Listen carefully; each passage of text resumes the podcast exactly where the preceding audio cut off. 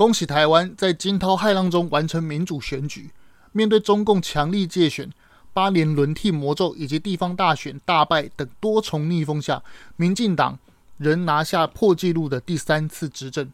总统是守住了，但国会衰退剩五十一席，赖清德政府该如何施政来挽回年轻选票？德国国防部绝密文件透露，俄罗斯最快下个月入侵北约，并且趁年底美国总统大选无暇他顾之际，对立陶宛、加里宁格勒等地发动大规模战争。与之相呼应的是，英国宣布两万士兵在欧陆演习，日本买四百枚战斧巡弋飞弹，配合台湾总统大选前的中共射火箭卫星偏离，以及美国航母在台湾附近巡弋。种种不寻常的气氛弥漫在你我身边，我们该如何解读其中的细节？你一定要知道。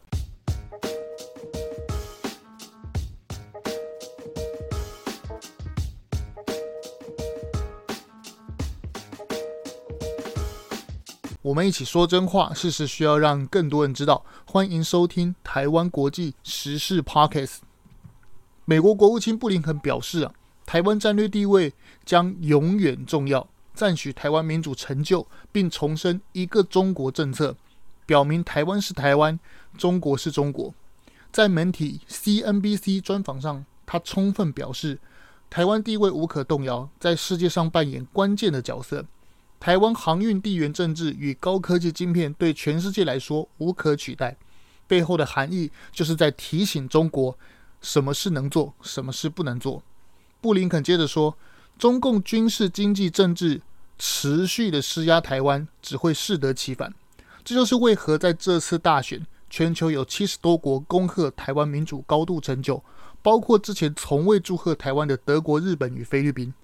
上述这些国家皆由官方对台正式祝贺，充分表现向中国说：你越打压台湾，我们七十多国甚至八十国越支持台湾。”布林肯再次向中共提醒：“你讲的什么共同接管台湾，就是错误的大内宣嘛？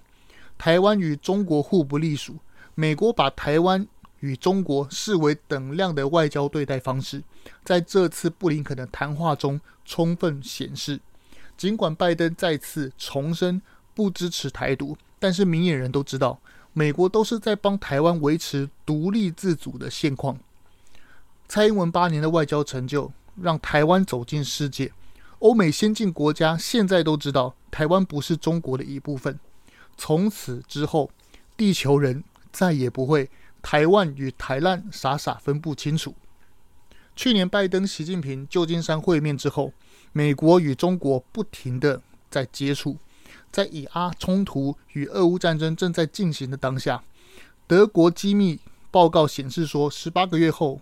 普丁有可能会进攻北约，很有可能会爆发第三次世界大战。呃，那么这份德国机密情报我们该如何解读呢？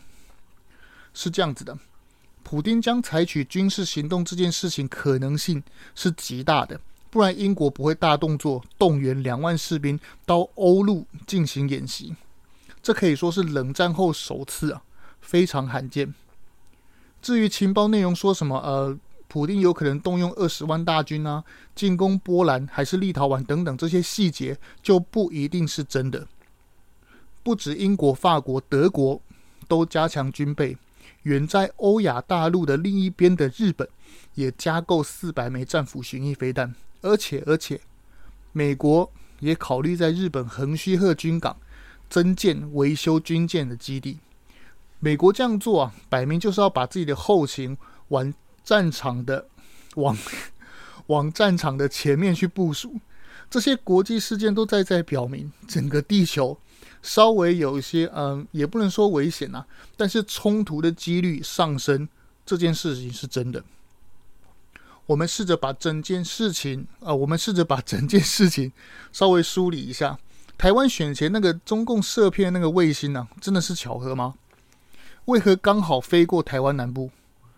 嗯，他这样子的做法，到底是不是在暗示民进党的票仓南部给我好好的投票？民进党，你南部给我好好投票啊？是是这样子吗？卫星在还没进入轨道前，我们都知道，就是它那个火箭在飞嘛，它还没有飞到那个不管是低轨还是高度的轨道，还没进入轨道之前，我们根本无从分辨这个火箭它搭载的到底是飞弹还是卫星嘛。要是中共这个这个火箭里面搭载的是装的是核弹，那后果将不堪设想啊！中共搞这件事情，摆明就是要威胁台湾嘛。我我我告诉你哦，我习近平可以是可以是有能力打台湾飞弹的哦。你再选赖清德试试看啊，就是这样子嘛。不知道大家还记不记得那那几天呢、啊？全台湾都在降低这种恐怖的情绪，总统出来安慰大家。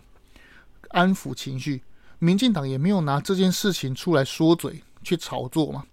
光是这件事情，其实我就觉得台湾民主其实是有在进步，是有在呃值得大家去赞许的。然后，美国航母打击群卡尔文森号与此同时就从南海开到台湾来这边了嘛，而且一直护卫到现在都还没有离去。接着，拜登宣布要派团访问台湾。美国国会也是要跨党派访问台湾，这整件事情全部串在一起，难道是一种巧合吗？显然不是。有的时候我看那些台湾很多那些有些什么呃反美还是以美啊，美国不会帮我们啊，怎么样的？说什么民进党把国家警报拿来介选，整天骂美国，唱衰自己国家的那一群台湾的那一群小可爱，我真的是很想要告诉他们呢，其实。台湾以外的地方都并不平静。要是没有美国、日本与国军的负重前行，怎么会有台湾岁月静好？台海安全当然是白宫的首要课题嘛。拜登在台湾大选后，哈，他受访表示不支持台独，当然这个就是外交常见的手法嘛。进两步，退一步，目标就是要安抚中国。也为十个月后的美国总统大选作为铺路。要知道，竞选连任的是拜登嘛？如果拜登没有稳住台海局势，都是对自己的选情扣分嘛。就算中共国的经济崩溃，火箭军高层将领的大风吹，很多中共啊，在公家机关上班的途中，常常会见到长官从天而降，甚至是清洗到外交部赵立坚那些。耳熟能详的战狼，通通都消失。中共就算是国内一片混乱，即使这样，也不能完全排除习近平不会打台湾的这个可能嘛。美国计划很清楚，就是两手策略：军事部署加上对话。这阵子美中进行无数次的双边对谈。刚刚提到了国务卿布林肯与中国外联部长刘建超，还有。商务部长雷蒙多与中国都不停的哈会面来协商，谈判内容不外乎就是警告加安抚两种嘛。警告中国不准侵略台湾，然后表明美国不支持台独，给予安抚。其实中共也明白啊，台湾本来就是独立的嘛，至少跟你中共没关系嘛。中共只是需要用这个国内的大外宣来稳住国内局势。要知道，中共的最高利益。他就是想要在中国永远执政，永远继续吃香喝辣，才是他的最高的指导原则嘛。至于拿下台湾，就是杠上开花而已，既可以东出太平洋，又可以为习近平当皇帝当到死，建立威望，建立合法性。中国历史以来啊，中国的历史自古以来都是如此嘛。皇帝刚登基，要的就是对外征战，树立权威嘛。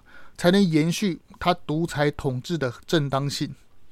光是这点就跟我们其他的民主国家是截然不同的嘛。说穿了，像中共这种政权啊，初期啊只能说是帮派，没有资格称为国家。关于美国不支持台独这件事情，其实都是很明确的。美国一中政策意思是说，我承认中共是唯一合法的中国政府。但是台湾不属于你，这点跟中共啊，他的大外宣那个中共说的那个一大外宣一中原则根本大相径庭，两者根本不同。换言之，美国从头到尾都没有承认台湾属于中国。三公报、一法三公报六项保证都写得很清楚。美国不支持台独跟反对台独是两件事。不支持的意思是我不帮啊，我也不干扰。至于如果我啊、如果美国是反对的话，那就是我要出面干预哦。这两个是不同、完全不同的概念。所以，拜习会在旧金山会谈，习近平就曾私下要求美国反对台独，但是很可惜的，被白宫拒绝了嘛。至于台湾能不能成为主权国家，其实都是老美说的算啊。这就很像电影《满城尽带黄金甲》里面周润发说的那句台词嘛：“朕不给，你不能抢。”啊，有没有学得很像？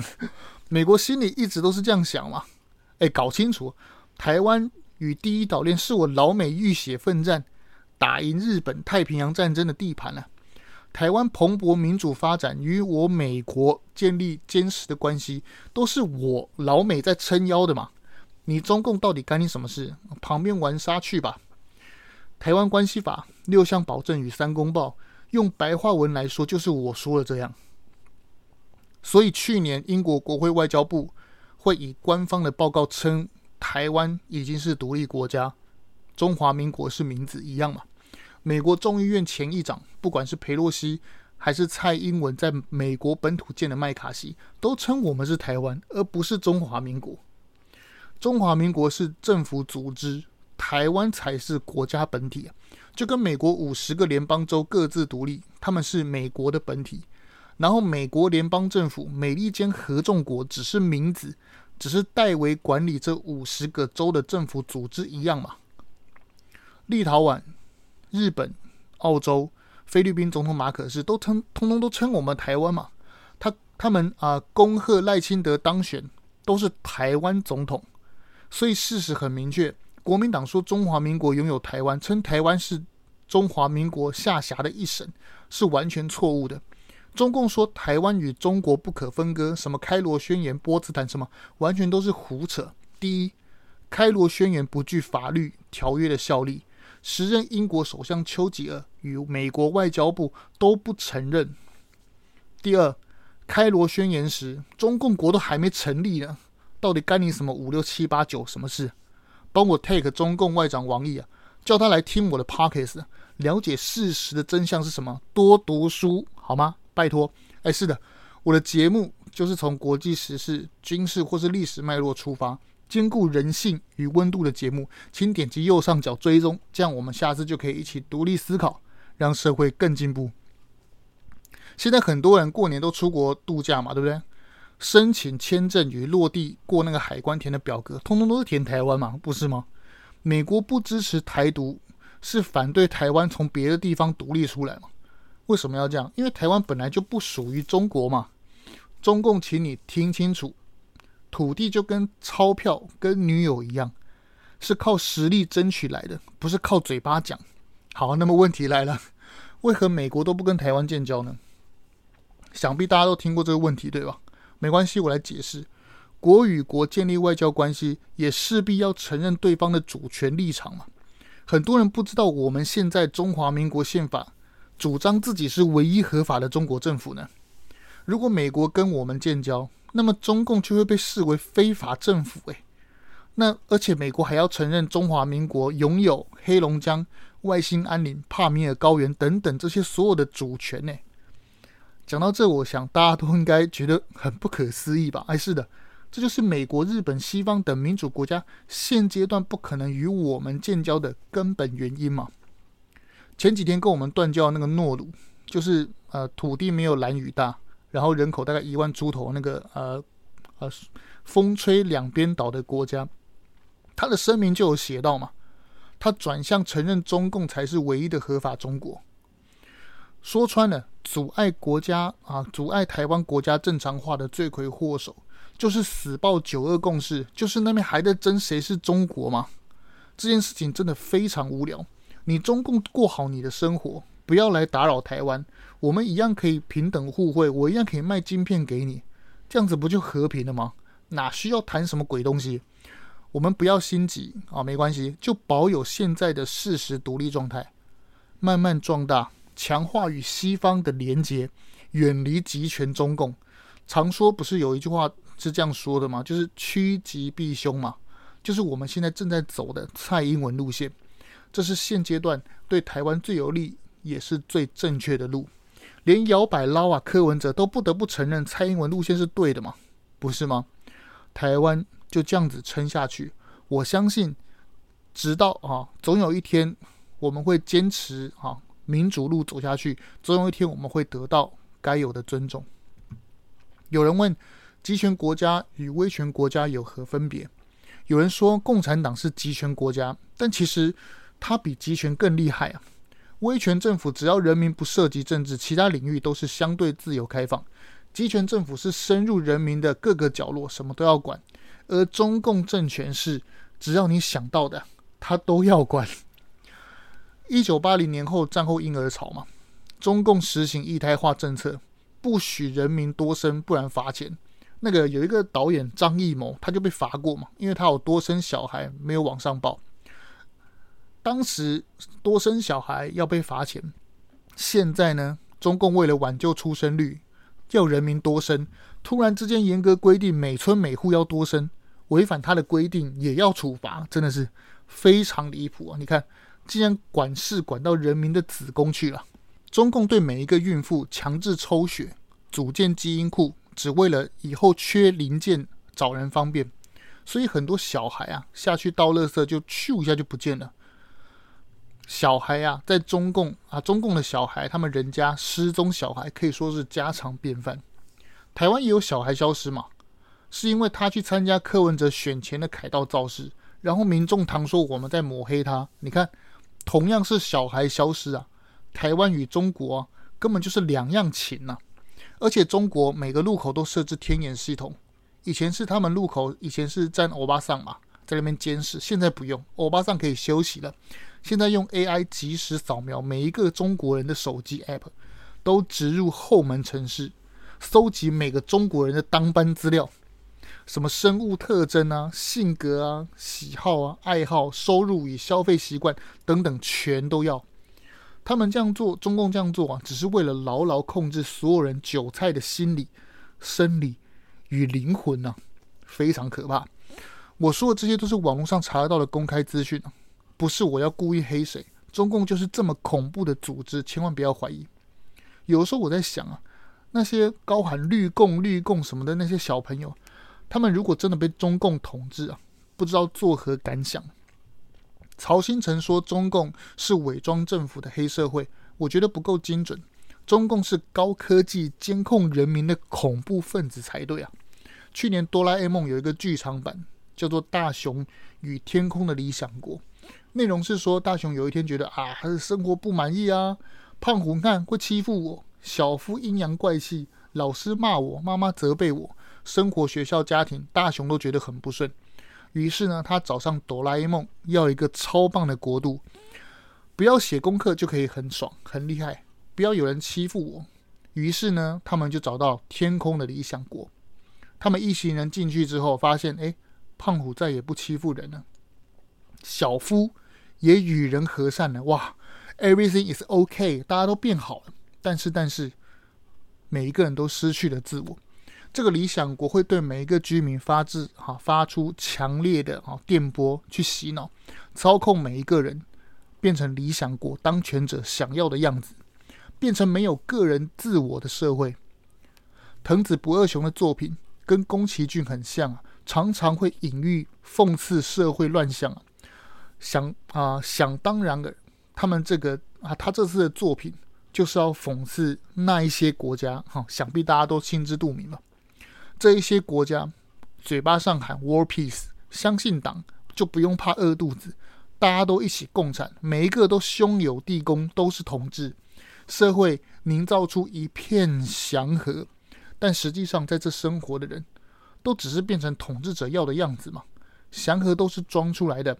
封锁所有异议的声音，就跟当年蒋介石父子管理的台湾一样嘛。结果现在还有不少人在那边怀念，说什么啊，蒋经国真的好怀念哦。你看社会好安定的，不像现在乱糟糟。哎，excuse me，那当时大家以为老蒋、小蒋社会什么很安定，那是因为是他们封锁消息、控管言论啊。只有老三台党报的时代，当然会以为好像，当然会以为整个社会都很祥和嘛，就跟现在的中共国一样啊，有比较好吗？二零二三年的《哆啦 A 梦》的这个剧场版，完全就是在讽刺中共国嘛，抨击那些极左主义，生活在里面的人却浑然不知，彻底沦为没有独立思考、没有灵魂的躯壳。而现在中共国就利用抖音无脑化、弱智化来穿透民主国家的大家的所有人，隔墙隔海洗脑所有的世界所有的人，真的是太厉害了。好，问题来了，政府要不要管？到底要怎么管？是管得多一点，还是少一点？其实都有利弊啊。简单来说，如果政府管的很多，好，什么都管起来，不要抖音，什么什么都不要，好处是社会福利会变多，然后多数人会享受平等优惠。但缺点就是因为管得多嘛，所以自由就会被限缩，经济活动就会遭限制，而且一不小心呐、啊。不小心管太多，政府就容容易滥权了。反之，小政府啊管得少一点，人民有较大程度的自由，经济也会自由发展。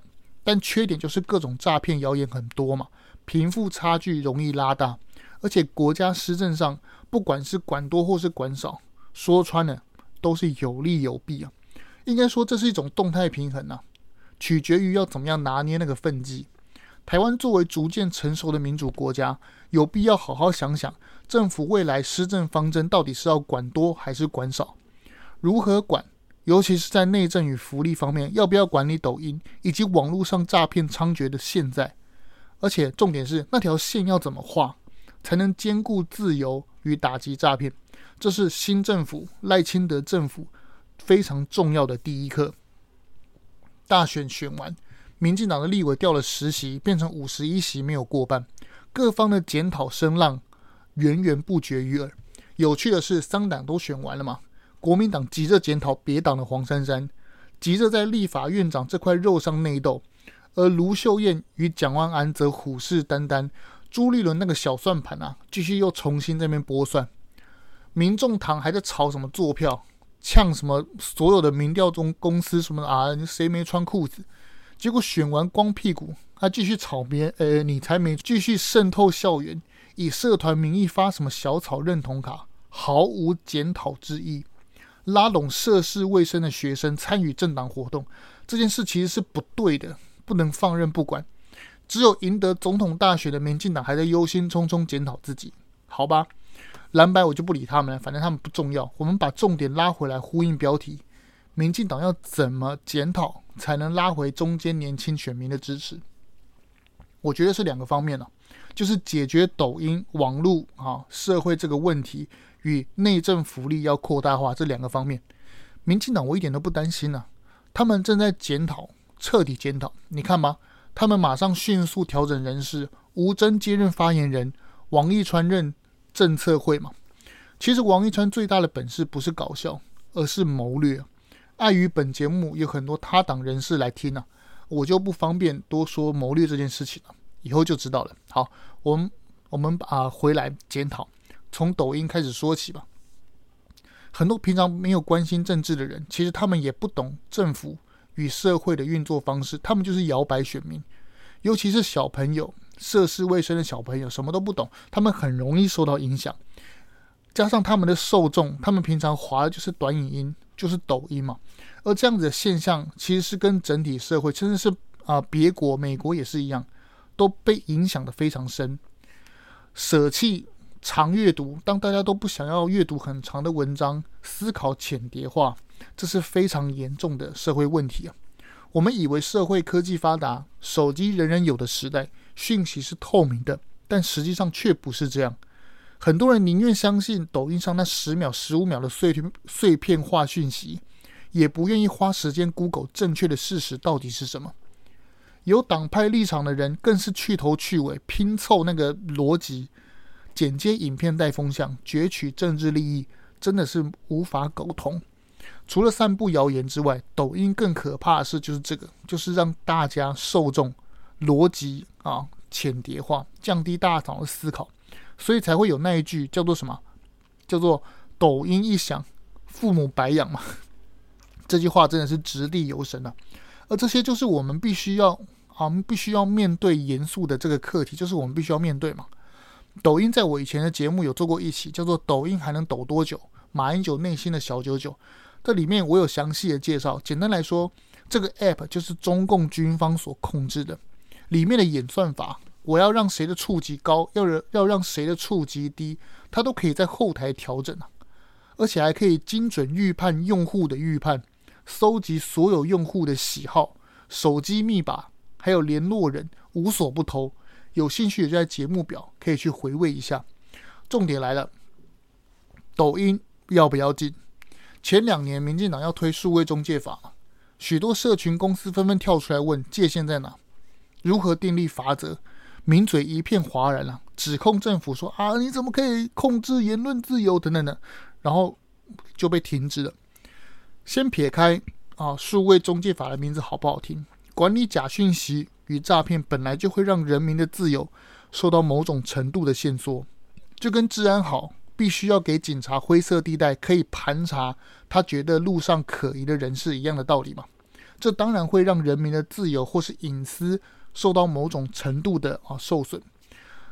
问题来了，那条线到底要怎么画？要怎么规定？这都是问题啊。有人建议要不要就是强迫那些社群公司设厂在台湾，让台湾集中管理。但其实台湾并没有这么大的能耐，要国际公司设在台湾呢、美国政府要求抖音母公司的云端硬碟要设在美国，那个抖音都不太鸟它，不太鸟美国了。那何况是台湾呢？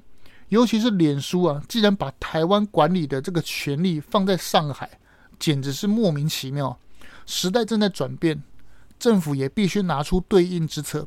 我觉得。应该让部长、阁揆，甚至是总统固定开直播，亲自回应民意，线上让人民问问题嘛，互动，这就是很不错的方式。过去政治容易被社群造谣，容易被媒体断章取义，就是因为政治人物透过中间的媒介才能跟人民沟通嘛。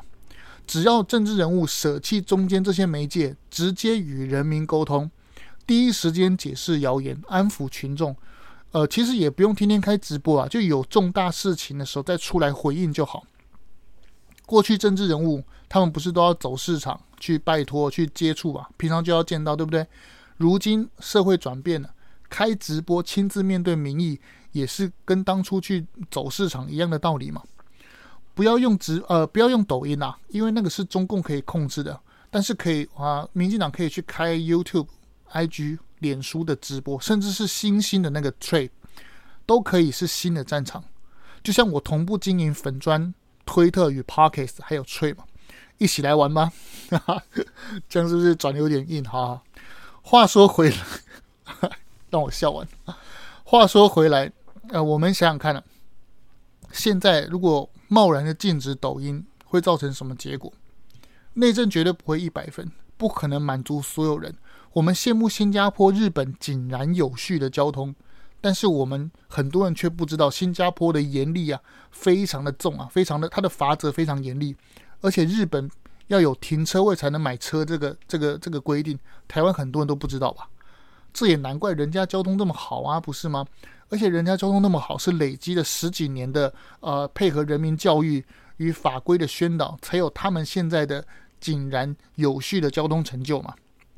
所以我觉得，有的时候大家一味的去怪罪说什么交通部长王国材干嘛干嘛，那那那其实，嗯，让他扛所有的责任，他他不是没有责任，但是如果让他让就是把所有责任都怪他，其实不是那么公平。其实我们大家里面啊，大家生活环境是大家的，大家一起同步的进步，大家才会变好嘛，不是吗？而不要去一味的指责说啊，都是谁都是谁干嘛，好像好像把王国材。Fire 掉，还是判他刑，然后交通就会变好吗？不会吧。OK OK，所以我们不要不要用这种非常有情绪的方式去讨论社会议题，我们应该要开心的、正面的、正面的去讨论，政治不要那么严肃。就大家都是生活在同样土地上面的人，不要去仇视对方。谁最希望我们台湾人互相仇视？